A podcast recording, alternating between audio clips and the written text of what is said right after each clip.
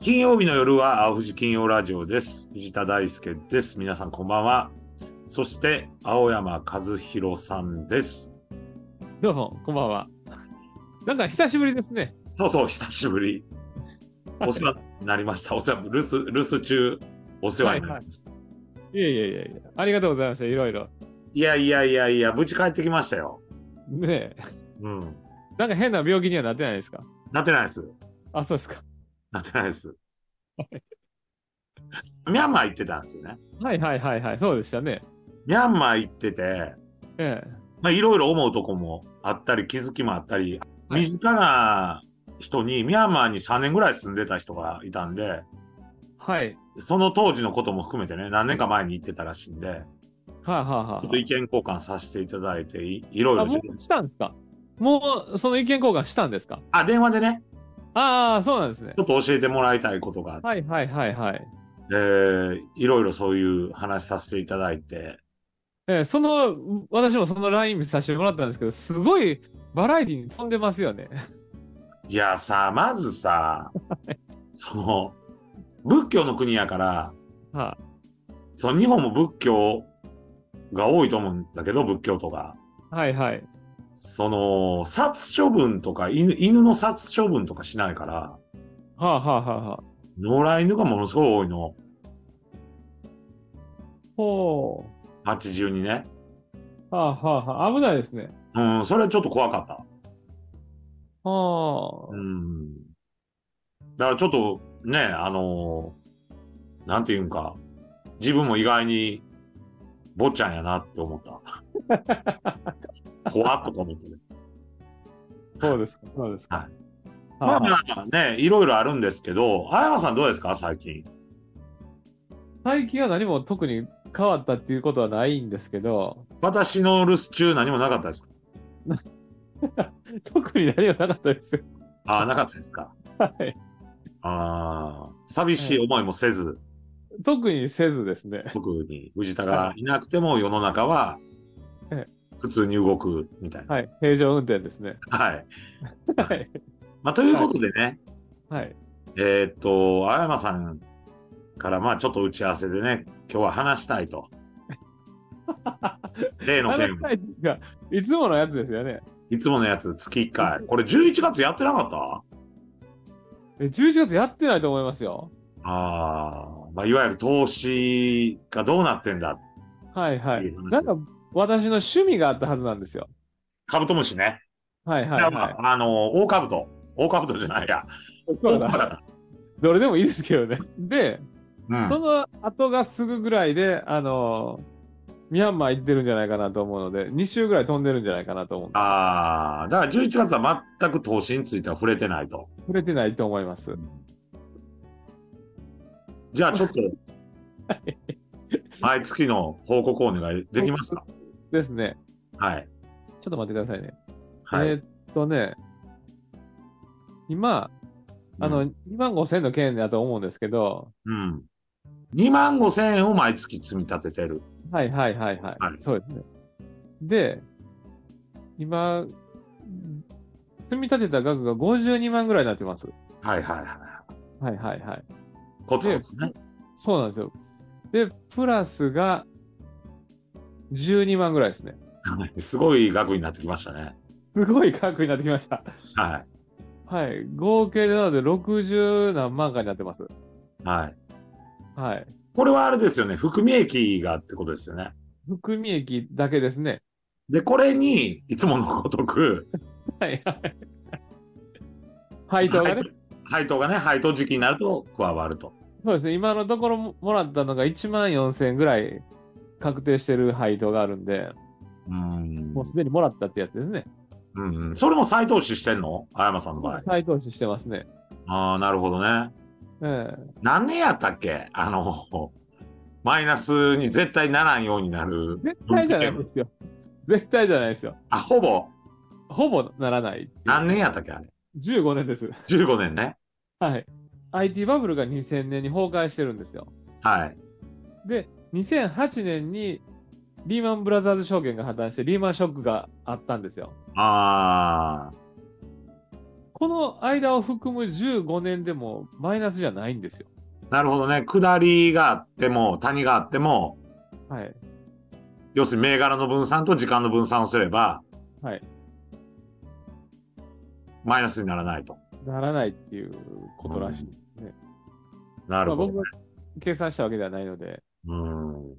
なので、これさ、そろそろもう、毎回同じ路線がもう、これ、変化あるんかな ?15 年やっぱやった方がいいんかなこれ。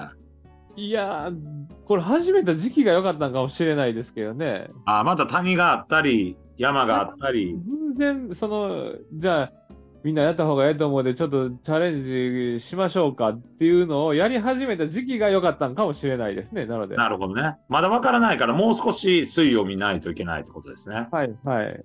ああ、なるほど。ななので、前言ったのは、えー世界大恐慌と第一次世界大戦ですね。うんうんうん。がかぶった15年なるほど。が失敗してるっていう。うーん、なるほどね。ない。そんなことはもうないと思いますわ。うんうん中東の方はちょっと怪しいですけど。うん。うーねん。あ、あとさ、はい。もう、もういいですか、 これ。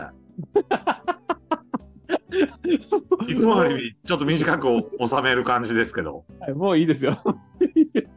あとさ、その日銀が出口戦略をいろいろ考えてるはずやんか、今の方はいはいはいはい。はいはい。で、まあ、そのアメリカが利上げをさ、はい。しないと、もっと言ったら利下げどうすんねんみたいな話を、えまあまあ、青山さんが前言ってたみたいに、そういう報道とかが出てくるわけじゃないですか。はいはいはい。うーん、やっぱり、この円安の解消に向けて、ちょっと取り組んでほしいなって思ったな、海外行ったら。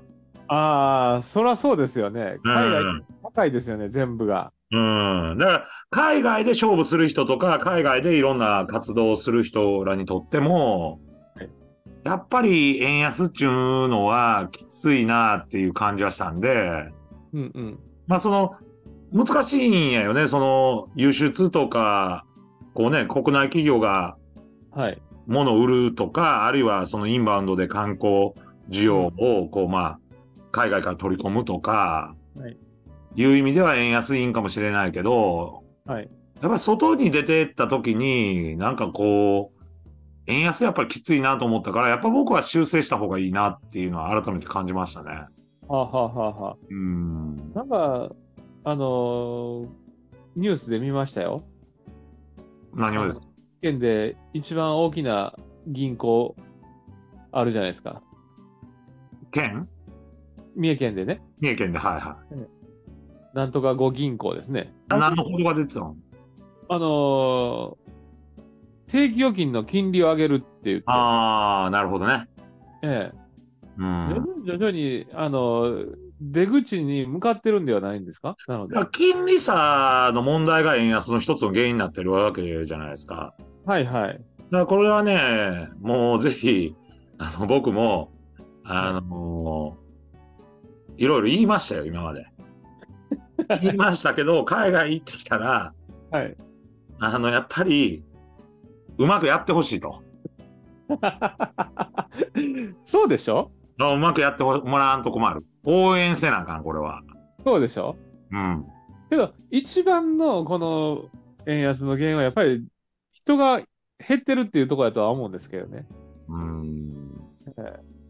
やっぱり、物は売れなくなってきますからね、弱くなってきますよね、確実に、国内で。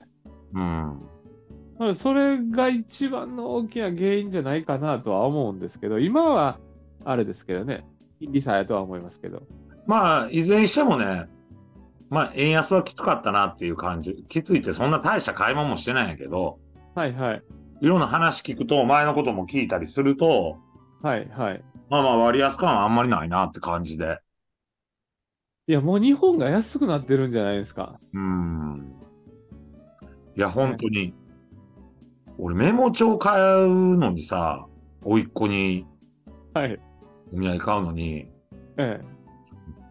まあまあな値段出したでな。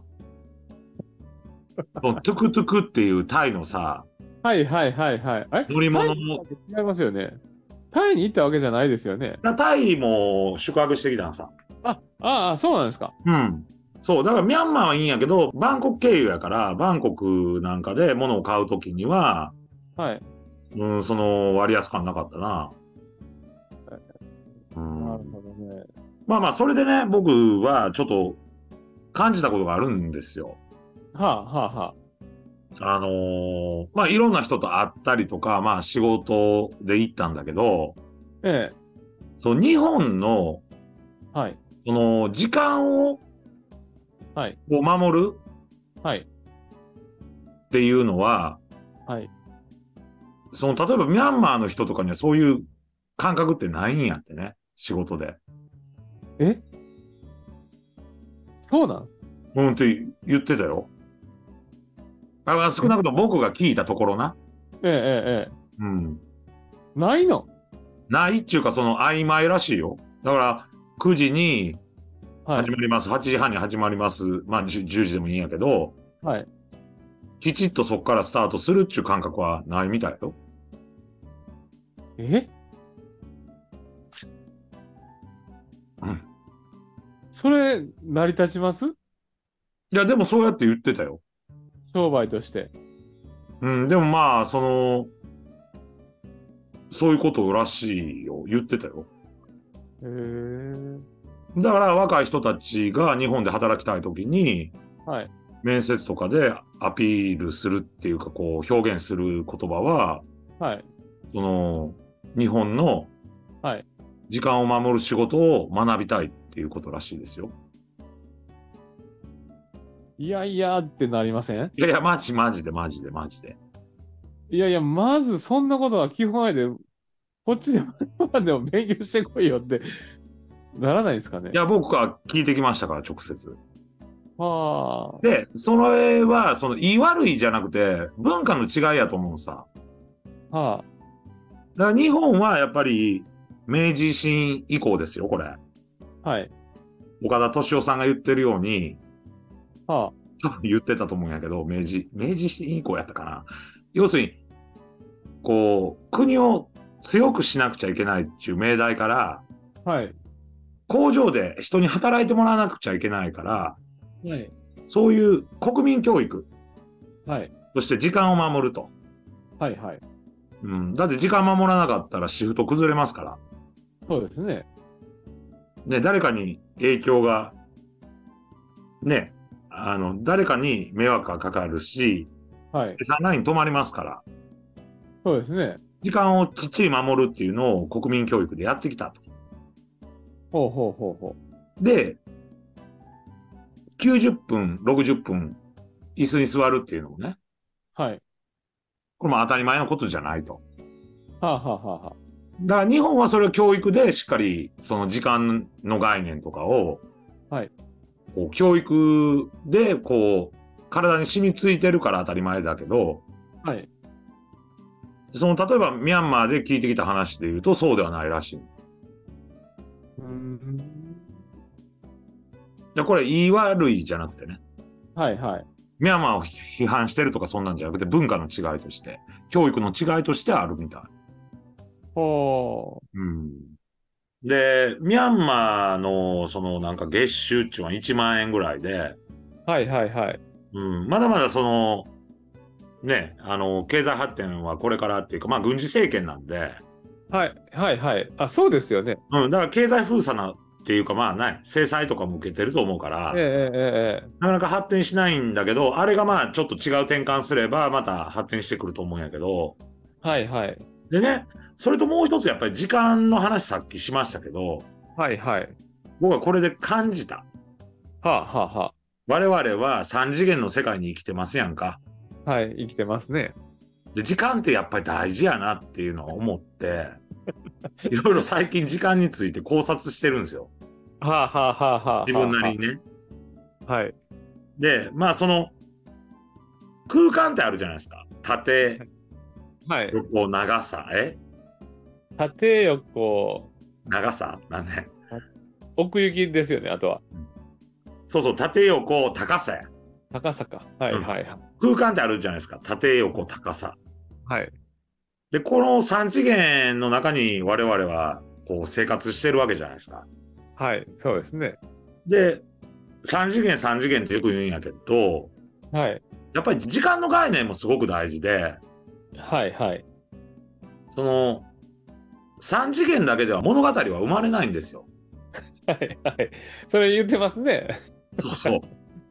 それそれをすごく感じた時間っていう話が、すごくこう、ミャンマー行った時にその話が多かったんで、はあ、はあはあは例えばね、青山和弘事務所に、あ、はい、僕は朝のね、はい、 10時に行ってもね、はい。青山さんが、なんか役所かなんかの会議にね、ええ、え午前中行っとったら、えはい。会えないわけですよ。会えないですよね。だから時間を合わすっていうのはすげえ大事なことやなって、このあの、仕事だけじゃなしね、はあ、はあはあはあ、人生において人と人との時間を合わすっていうのは、すごい大事なことやなって思った。おーあれいや、私知ってますよ。 なので、できるだけ早く行くようにしてますも早く行くっていうのは。ん。渡すと悪いじゃないですか。いや、それはそそうなんやけど、その計画も含めてよ。はい、実際その約束をしてそれを守らなあかんっていうのはまあもちろんそうなんやけど、 はい、まあ僕なんかようとちるんやけどさ、はい、はい、はい。あのーそれでも、その、なんていうんかな、こうスケジュールってあるやんか。うんその中で人と会うことで物語って生まれるわけやんか。はい、だから、人と時間を合わすっていうことって、はい、人生にとって大事な、もちろん仕事っていうところから今日は話してるんやけど、仕事だけじゃなくて、はい、例えばプライベートでも趣味でも、はいあれは昔の同窓生っていうか、あの昔の同級生、ええ高校や中学時代の同級生と会うのも、はい、全ては時間なんですよ。はい、だから時間の感覚をもう少し、あの、まあ今更お前言うてんなって感じなんやけど、ええ加減なとこもあるから僕は。でも、でもすごく大事やなって思った。おーそれと、その仕事だけじゃなくてね、え例えばこの時間を人と合わすはい作、業をこう丁寧にやってったら、はい人生はいろんな物語が生まれるなって思った。だからこの世は4次元なんですよ。 はあ、まあ、時間軸っていうので、はあ、はあ、はあ、はよくね、そのなんか、アインシュタインやらなんやらっていう話の中で4次元やらとか時間の話してきますやんか。あ、はい、はい、あれはまさにそうで、我々は3次元の世界に生きてるんじゃなくて、い、はい、 5次元の世界に生きてるんだと。おーいうのを感じて、ここれをちゃんと時間っていうものをこう大切に、その、使うっていうか、その効率化だけじゃなくて、人と人とこう、どうやって出会うのかっていうのを、ええ、時間の感覚で自分で企画していったりとか、あーその問い合わせに答えたりとか、リクエストに答えたりしてるうちに自分の人生の展開って、こうどうどうなるかわからんけど、変わっていくし物語って生まれてくんかなっていう感じはした。ええ、うーんう。ん。だから人と時間を合わすっていうのが大事やなっていう。で、そのミャンマーの人たちはそういう感覚がまだないんですよね。まあ、まあそこまでは分からんけど、そういう時間の概念をきっちり考えて生活しとんのかどうか分からんけど、うおーん、そこまではちょっと分からんねやけど、その出会いに時間が大切やとか、そんなことをミャンマーの人が考えてるかどうかは分からんし、あの、あくまで僕がなんかこう帰ってきて、その時間って大切やな、みたいな。おーうんそれはなんでそう感じたんですかなんかね、まあ時間ってすごいなと思って考えとるうちに、はい。うん、青山さんとね、はいこうやって話するも時間があってのことやし、お互い合わしてるんやよね。はい。うん。だから人と時間を合わすっていうのは、結構大事なことじゃないかなと。うーん。もちろん好き嫌いがあってさ、青山さんと俺話なんかしたないって言ったら時間がどんだけ合わせられてもさ、ん。合わないですよね。合わない。そうこうなってくると感情っていう5次元になってくるわけですよ。感情軸。感情軸も増えてくるわけですよ。だから、多次元に生きてると、ちょっとこれなんかスピリチュアルみたいな感じになってきたけどさ。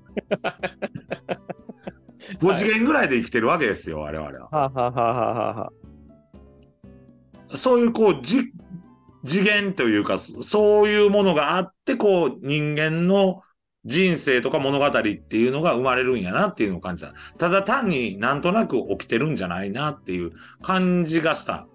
おーおうんで物事をうまく展開していく人はそれがその日本人が時間をちゃんと守れるようにそういったことをうまく扱えてるんじゃないかなっていうーお多分それは人と時間をちゃんと合わせてコミュニケーション取って次の展開に持っていけるっていうのをこう自然とできている人が自分の人生とかあーはい商売とか、あーそそのプライベートとかをこう次の展開に持っていけるような特性を持った人たちなんかなっていうふうに思った。ーなるほどね。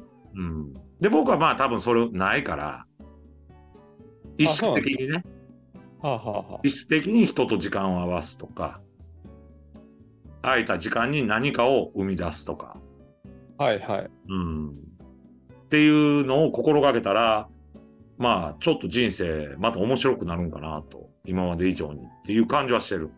なるほどなるほど。うん、ほう何これあ当たり前のことこれい何や当たり前のことじゃあ当たり前のことですけど。でもそう当たり前のことを当たり前になかなかできへんねやって。はあ、はあはあはあ、うんまあそうですね。確だかだから意識して。はい。やったらどうかな。何これこの、なんか感 じ。もう少し、こう、せやな、大ちゃんみたいなのがあると思ってんけど。に。ああ、なるほどね。あー当たり前でした。当たり前っちゃ当たり前ですよね、これ。あーじゃあ、今までも僕は相当ダメやったってことです ね。ダメなはずですよ、日本人が。日本人が、ていうか僕がね。そうですか。うん。日本人はだ、あその他の人がどう考えとるかわからん。でも、まあまあアン君から言ったら僕が言ってることは当たり前ってわけでしょ。まあまあそうですね。やばいやつやん、藤田ですけど。